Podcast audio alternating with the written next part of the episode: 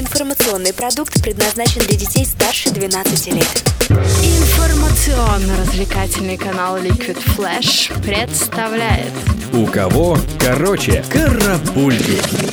Новости культуры.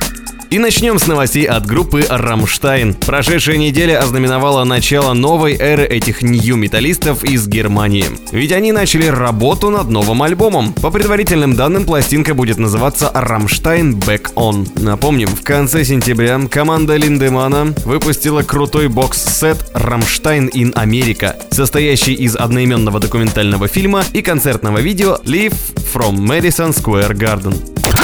Тем временем, в самой Америке группа Aerosmith борется за соблюдение авторских прав. Оказывается, кандидат от республиканской партии Дональд Трамп постоянно использует в своей предвыборной кампании песню Dream On. Лидер Aerosmith Стивен Тайлер от этого явно не в восторге и посылает уже второе письмо предупреждения, не добившись ответа на первое. Будем верить в победу Дональда Трампа, ведь если ему можно нарушать авторские права, то, может быть, и рядовым слушателям придется тратить меньше денег на покупку музыки. Ah! Фотография, изображающая мужчину в деловом костюме с высунутым наружу хозяйством, продана за рекордную цену на аукционе под подходящим названием «Сосибись». Изготовлен шедевр в 1980 году скандальным фотографом Робертом Мэпплторпом и серьезно подорожал после смерти автора от осложнений, вызванных СПИДом. Ставший самым дорогим лотом этого сезона снимок продан под названием «Мужчина в костюме из полиэстера» за 478 тысяч долларов.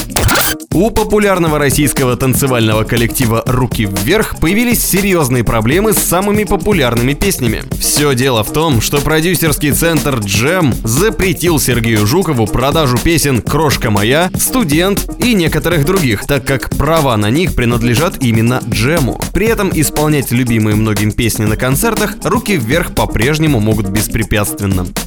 И закончим новостями от российского аналога Букеровской премии. Старейшая в России независимая литературная премия «Русский Букер» объявила список финалистов. Так, лучшим романом на русском языке может стать «Жених и невеста» Алисы Ганеевой, «Зулейха открывает глаза» Гузели Яхиной, «Зона затопления» Романа Сенчина, «Колыбельная» Владимира Данихнова, «Вера» Александра Снегирева или «Среди людей» Юрия Покровского. Напомним, в этом году «Русский Букер» пройдет уже в 24 раз. А еще больше интересных фактов о книгах ты сможешь найти на сайте liquidflash.ru в передаче «Книжный митинг».